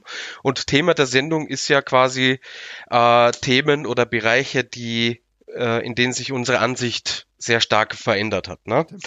Ähm, und das ist natürlich, wie man sich vorstellen kann, wenn man quasi von vor dem Vorhang hinter den Vorhang wechselt, dass es da wirklich extrem viele Dinge gibt. Ne? Ähm, nur mal um jetzt so einen kleinen äh, Abriss zu machen. Ähm, man, man, man liest ja zum Beispiel immer wieder und ähm, ist ja auch äh, Teil eurer Reviews manchmal, ne? wenn man da, äh, zum Beispiel die Frage in den Raum wirft, ja, warum wurde das denn so und so gebuckt? Ne? ja, ähm, durchaus. äh, was hin und wieder oder also generell ja eine legitime äh, Frage ist, ne? Äh, eine Frage, die mich zum Beispiel auch äh, jahrelang äh, beschäftigt hat, natürlich vor allem in meinem äh, Teenager-Dasein, wo man gefühlt auch alles äh, besser weiß und besser bucken hätte können. Ähm, wenn du dann aber quasi die, die Seite wechselst, in Anführungszeichen, eben hinter den Vorhang, äh, dann können so ähm, Fragen relativ unspektakulär manchmal oder sehr, sehr logisch be, äh, beantwortet werden, nämlich mit der konnte nicht kommen, der wollte nicht ja. kommen, der hat verpennt, äh, der ist, der, der ist, der ist verletzt. äh, ne? Also oder keine Ahnung, wir, wir hatten, äh, es gab eigentlich einen geilen Angle, aber da hatte der keinen Bock drauf, weil er Angst hatte, blöd auszusehen, ne? Und das Ding, du musst, halt, aber irgendwann startet eben die Show und dann muss halt irgendwas passieren, ne? Dass das, und, und manchmal muss man auch ganz ehrlich sagen, manchmal ist es vielleicht auch einfach aus Dummheit oder weil man es nicht auf dem Schirm hatte, ne? Äh, aber es gibt, es gibt halt immer einen Grund. Ne? Und es gibt viele kleine und manchmal auch unnötige Gründe, warum etwas nicht, ähm, äh, nicht, nicht stattfinden kann. Ne? Und das ist aber eins der ersten Dinge, die du halt vor Augen geführt bekommst, wenn du halt dann aktiver Teil von dem Ganzen bist, dass es halt sehr wohl sehr viele verschiedene Gründe geben kann, warum etwas nicht äh, stattfindet. Ne? Ich wollte äh, ganz kurz einmal äh, ja. da nur beipflichten. Ich fand das, äh, das können wir auch mal als Beispiel nehmen, weil da hat Tassilo Jung, der ja auch bei der WXW arbeitet, ja auch sehr offen drüber gesprochen. Den hatten wir das einmal im Podcast da. Und wir haben uns, äh, hatten wir auch über die, über die Storyline von Lucky Kid nach dem Karat-Jahr quasi gesprochen. Und ähm, da hat Tassilo ja zum Beispiel auch gesagt, ja, müssen wir nicht lange drum rumreden. Die, ich glaube, er hat sogar gesagt, das haben wir verbockt. Und die, von, der, von seiner Erzählung her war es dann eigentlich auch gar nicht so, dass, dass ihr es unbedingt, oder ich sage jetzt ihr als WXW, oder dass die WXW das irgendwie verbockt hatte, sondern dass, äh, ja, auch ein Umstände, also logistische Umstände einfach waren, die das reihenweise torpediert haben. Ne? Also ich meine, äh, generell weiß man ja auch, die, die meisten, die, die meisten Leute, die Shows veranstalten, werden schon irgendwie einen groben, groben Plan haben. Und wenn dann so, wenn dann so auf einmal völlig undurchsichtiger Kram passiert, dann wird man sich das in der Regel nicht so vorgestellt haben. Weil Lucky Kid war es ja zum Beispiel, hat der Tassilo erzählt, diese ganze Geschichte mit, mit Schadenfreude, die dann eben einfach nicht so geklappt hat, äh, aus logistischen Gründen, dadurch, dass sie dann irgendwie nach Japan gegangen sind oder irgendwo anders nicht mehr, nicht mehr, nicht mehr da waren. Ähm, und das ist ja ganz, das ist ja, glaube ich, einfach relativ häufig so. Da kommt an irgendeiner entscheidenden Stelle, klappte was nicht aus irgendwelchen Gründen, sei es Logistik, sei es zwischenmenschlich oder, der, oder dergleichen. Und dann nimmt das eben oft, glaube ich, einfach eine extrem äh, komische, komische Dynamik auf. Ich glaube auch, es ist ein Fehler, immer davon auszugehen, dass es konzeptionell blöd war. Also ich glaube, im Kopf äh, stellt man sich dann auf jeden Fall immer schon mal besser und, und, und schlüssiger vor, als es dann zum Schluss bei rauskommt. Ja, ich mag aber die, im Endeffekt die Tatsache, dass es wirklich weltliche Erklärungen manchmal gibt. Total. Für, ja. Dinge, die wir uns so, so zurechtmeiern. So, wo wir denken, naja, es ist jetzt zum Glück auch besser geworden, aber ich kann mich noch erinnern, wahrscheinlich waren ähnliche ähm, simple Lösungen auch damals schon gegeben, in Zeiten, in denen ich mir viel mehr in den Kopf gemacht habe, warum das jetzt gerade nicht so war, wie ich es mir eigentlich erhofft habe. ja, ja, es gibt ja auch es gibt ja auch ein paar Beispiele, die wirklich von vornherein blöd gedacht waren, wo man einfach so sieht, okay, das hat einfach nicht geklappt, ne? Also so wie euch das geklappt hat, das hat einfach nicht hingehauen. Aber äh, ja, sorry, Robert, ich wollte dich nicht unterbrechen. Nee, nee, alles, alles, alles gut. Ne? Also ich kenne jetzt zum Beispiel logischerweise nicht die, die, die Bücher von WWE, ne? Aber wenn man sich jetzt zum Beispiel, also die äh, hatten wir ja heute auch schon in der Sendung als Thema, äh, John Cena Heel-Turn, Fragezeichen, ne?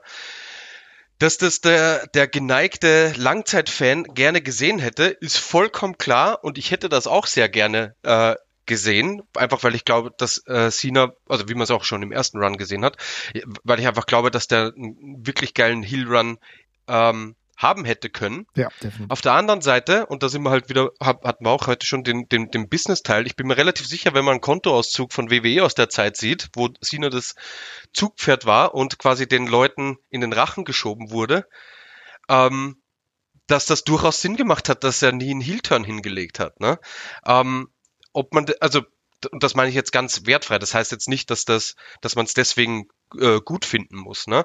Ähm, aber die, die Entscheidung möchte ich jetzt auch nicht treffen, wenn ich jetzt eine Cash Cow wie John Cena habe, der mir jeden Monat weiß nicht wie viele Millionen Euro wahrscheinlich in Merchandising äh, in die Kassen spült, ob ich den jetzt auf, äh, auf Krampf Heel turn äh, wollen würde, weil das Internet jetzt sagt, wir würden den gern als Heel sehen. Ne? Ja, ähm, das ist ja der wichtige also, Punkt. Mhm. Das, also das meine ich wirklich ganz, ganz, ganz wertfrei und auch, wie gesagt, ich hätte John Cena als, als Heel auch gerne ähm, gesehen. Ja, also auf jeden Fall, ich auch. Ich, aber du sprichst hier einen ganz, ganz wichtigen Punkt an. Und äh, wenn du halt nämlich sagst, es ist im Endeffekt so, dass er eine Cash-Cow war, dann wolltest du das vielleicht zu dieser Zeit, wo es auch nicht unbedingt unfassbar viele Wrestler gab, die auf seinem Niveau waren, wolltest du das Risiko vielleicht damals einfach gar nicht eingehen, ne? Ja, absolut, ne? Und wie gesagt, also die, wenn, wenn, wenn die Zahlen auf der einen Seite stimmen, mhm. dann ist es halt auch wirklich, also warum, also keine Ahnung, ich bin jetzt wirklich äh, kein ähm, Wirtschaftler, ne? Also ich kenne mhm. mich da ähm, ja, also mein, ich würde keine Buchhaltung führen können, ne? Aber wenn, die Zahlen in der, in der Richtung stimmen, dann, hey, why not? Also, wir hatten ja was ähnliches auch mit Roman Reigns, ne? Ja, genau. Ähm, also, der ist mittlerweile, ein Heel ist, ähm, jetzt auch nicht, sage ich mal, auf dem Status eines John Cenas bisher, kann ich mir aber durchaus äh, in, in, in den nächsten Jahren äh, sehr wohl vorstellen. Aber auch da, ne, äh, das, das Internet und auch teilweise die Leute natürlich in den Hallen waren 50-50 oder teilweise sogar mehr gegen ihn als für ihn. Aber auf der anderen Seite, wenn man auf eine Hausshow gegangen ist, dann sind alle im Roman Reigns Shirt rumgelaufen. Und wenn du die Casuals fragst, wer ist der Lieblingswrestler? Ja, Roman Reigns natürlich, ne? Also, die Entscheidung möchte ich persönlich nicht treffen müssen. Ich habe hier den Typen, der am meisten, mit Abstand am meisten Merchandise verkauft. Und ich habe aber gleichzeitig auch den, den, den Druck von, äh, von Leuten aus, aus, aus dem Internet äh, großteils oder auch natürlich in der Halle, die den nicht als Babyface sehen wollen. Also diese Entscheidung möchte ich persönlich nicht treffen müssen. Nee, ich, deswegen, also ich finde, das ist eine ganz normale, auch wirtschaftlich zwar begründete, aber trotzdem normale Herleitung zu sagen, okay, diesen Schritt muss man erstmal gehen und wenn es dann auch kein Gegengewicht gibt, macht es halt aus vielen Gründen halt keinen Sinn, wirklich ihn Heel zu lassen, nur weil es einige, vielleicht auch viele Fans ganz gerne gehabt hätten, dann muss man ihn auch als Face einfach aus der Halle buhen. ich meine, das ist dann der Zwischenbegriff, beziehungsweise die Zwischenmöglichkeit, die dann viele genutzt haben und dann gab es ja trotzdem eine Reaktion. No? Mhm. Also, ja. Wird vielleicht noch eine kleine Überleitung zu, mhm. einem, zu, zu einem anderen Punkt schaffen, weil was natürlich auch da wieder wiederum reinspielt, wenn wir jetzt quasi im Internet bleiben, höre ich auf, auf, äh, auf, auf die Stimmen aus dem Internet, die sich im, auf, auf Twitter oder wo auch immer in, in, in Boards über mein Produkt vielleicht beschweren, weil die Roman Reigns nicht sehen wollen, die aber vielleicht gar nicht für mein Produkt bezahlen, die vielleicht meine Pay-per-Views nicht kaufen, die mein Network nicht abonniert haben, oder höre ich auf die, weißt du? Also mhm. das gibt ja auch nochmal eine gewisse Diskrepanz, was mich zu meinem letzten Punkt bringt. Mein Thema zu Raubkopien oder meine, mein, mein, mein äh, Verhältnis zu, oh. zu Raubkopien ja. äh, aus dem Internet hat sich äh, grundlegend geändert. Das finde ich äh, geil. Das finde ich geil. Ein mega guter Punkt. Das heißt, früher war es bei dir, habe ich gemacht, weil ich es machen musste, um, um zu gucken und, und jetzt mache ich es nicht mehr oder wie ist es jetzt? Quasi, mhm. ja. Also gemacht, weil ich es machen musste, weil man es sonst nicht äh, bekommen hat. Das ist natürlich die einfache Erklärung. Ich bin mir sicher, auf irgendwelchen Umwegen hätte man damals sich auch die DVDs und so weiter besorgen können. Ne? Ja. Gab's ja, also für WWE, glaube ich, wurde das damals über Silvervision oder so äh, vertrieben. Also Möglichkeiten hätte es da wahrscheinlich schon gegeben. Aber auf der einen Seite hatte man war es nicht so einfach verfügbar und ich ist jetzt auch nicht so, als hätte ich es mir in dem Ausmaß leisten äh, können als, äh, als Teenager, weil das Taschengeld war natürlich begrenzt. Ähm, aber auch da hat sich mein, mein äh, wie gesagt, also meine Ansicht sehr, sehr stark geändert. Also ich, ich konsumiere heute eigentlich nichts mehr, was ich nicht auch bezahle. Ähm, was natürlich auch, sage ich mal, damit äh, wahrscheinlich zusammenhängt, weil ich eben auch wiederum hinter dem Vorhang gewechselt habe, weil natürlich möchte ich, dass Leute, äh, die kommen, um sich eine Show anzusehen, für ihr Ticket auch bezahlt haben. Aber das, das geht mir ähm, tatsächlich ganz genauso, auch wenn ich jetzt nicht äh, den Wechsel hinter die Kulissen gewagt habe, aber für mich ist tatsächlich einfach so, ich meine, Jesper wird's wissen, allein wie viele Abos ich immer noch habe. Ich habe jetzt Cardo Progress ja. mal jetzt deabonniert. Ansonsten habe ich unfassbar viele Abos von, äh, ich würde auch sofort ein AEW-Abo nehmen. Das, äh, das heißt, da kaufe ich noch die Einzel-Pay-Per-Views bei Fight TV. Ansonsten WXW Now, immer noch WWE, das WWE-Abo. New Japan hatte ich äh, noch. Mal gucken, wie lange ich das jetzt noch konsumiere. Und äh, versuche halt dementsprechend, also wie ich habe es eben gerade gesagt, der AEW-Pay-Per-Views, die bezahle ich dann dementsprechend so. Also ich, die illegalen Wege nutze ich tatsächlich nur nur noch ganz, ganz selten. Wann ich sie nutze, das sage ich gleich. Das ist nämlich der nächste Punkt, auf den ich zu sprechen kommen wollte. Aber Jesper, du hast auch schon ausgeholt. Ja, ich wollte aber, glaube ich, genau das Gleiche sagen, was du gleich sagen möchtest bezüglich, wann du die Illegalen nutzt. Und darum mach du gerne erstmal fertig, weil ich glaube, wir wollen auf selbe hinaus. Ja, und früher, und das ist nämlich mein letzter Punkt tatsächlich, was sich geändert hat, was ich früher ganz anders gesehen habe, als ich es heute sehe. Denn früher war es mir ganz, ganz wichtig, irgendwo komplett Raw, komplett SmackDown zu sehen und nicht die einstündige deutsche Version von Raw. Das hatten wir ja zwischenzeitlich in, in Ende der 90er und so, oder ich glaube Mitte der 90er, Ende der 90er, wo wir eine verkürzte Version hatten. Liebe Leute, heute wäre ich um eine komprimierte Fassung von einer Stunde komplett dankbar. Denn drei Stunden oder mehr, das kann ich mir kaum noch geben. Und das ist im Gleichsinn halt auch genau das, was ich heute noch, in, sage ich mal, Raubkopiermäßig halt über gewisse Streams nutze, ähm, um dann mich durchzuklicken. Jetzt geht's mittlerweile auch bei The Zone, weil ich auch The Zone habe und dann kann ich auch da, äh, Raw und SmackDown gucken. Aber hier so eine schöne Komprimierung in vielleicht 30, 40 Minuten pro Show, das würde mir auch sehr, sehr gut gefallen, Jesper. Ja, also ich, ich, das wollte ich nämlich auch sagen. Es gibt ja einfach Shows, die sind auf legalem Wege manchmal logistisch schwer zu bekommen. Es wird, werden immer weniger, aber ich weiß noch eine ganze Zeit lang war das jetzt zum Beispiel auch ein super krasses Problem, sich bei japanischen Promotions anzumelden. Äh, ich, mir, wurde, mir wurden mal zwei, mir wurde mit dem PayPal-Account zweimal gesperrt, als ich das gemacht habe, beispielsweise, weil ich einfach Geld an eine japanische Firma zahlen wollte, noch vor zehn Jahren oder so. Äh, das war alles immer ein bisschen, bisschen nervig, aber das, das wird auf jeden Fall immer weniger. Also, dass ich finde auch inzwischen, man muss ja auch mal fairerweise sagen, es gibt ja einfach Früher war das ja wirklich Need. Es gab die Shows ja nicht anders. Und wenn du sie auf normalem Wege kaufen wolltest, da hast du teilweise für irgendwelche Tapes, warst du bei 80 Dollar oder sonst irgendwas, irgendwelche absurden Preise. Und dann kommt noch Versand aus im Ausland dazu und so. Da, da stellte sich die Frage ja gar nicht. Da war das ja entweder ich zieh's mir oder ich werde es niemals sehen. Das, äh? Und heutzutage äh, hat sich ja eingebürgert, dass egal von was wir hier reden, von Wrestling, von, von, von Musik oder von Filmen, da stehen meistens 10 Euro monatlich drüber und dann kriegen wir da alles rein bei Musik und, und äh, Fernsehen finde ich es ganz interessant, weil die moralische Frage damit eigentlich überhaupt nicht geklärt ist. Wir drücken jetzt einfach irgendwem die Kohle in die Hand und sind damit, haben uns damit irgendwie so ein bisschen Absolution gekauft, aber ähm, ist jetzt halt legal. Beim Wrestling ist es ja aber so, dass man tatsächlich inzwischen bei den Promotions direkt äh, sein Geld relativ leicht hinterlassen kann und es in der Regel auch keine Unsummen sind. Und insofern ist das bei mir auch sehr stark äh, ein, eingeschlafen, dass ich dann in irgendeiner Form noch illegale Bezugswege nutze. Fairerweise muss man sagen, ich glaube, wir alle gucken mal das eine oder andere Match nochmal auf YouTube nach, ja, ja. wenn es das mhm. nirgendwo anders gibt. Ist de facto auch Grauzone, aber äh, da bin ich inzwischen so weiter, denke ich mir auch jedes Mal, wenn, wenn eine Promotion nicht mehr möchte, dass es, dass irgendwas von ihnen auf YouTube ist, da gibt es Mittel und Wege, das, das darunter zu bekommen und das in der Regel auch sehr schnell. Da sieht man ja auch bei manchen Promotions, dass die sehr hinterher sind.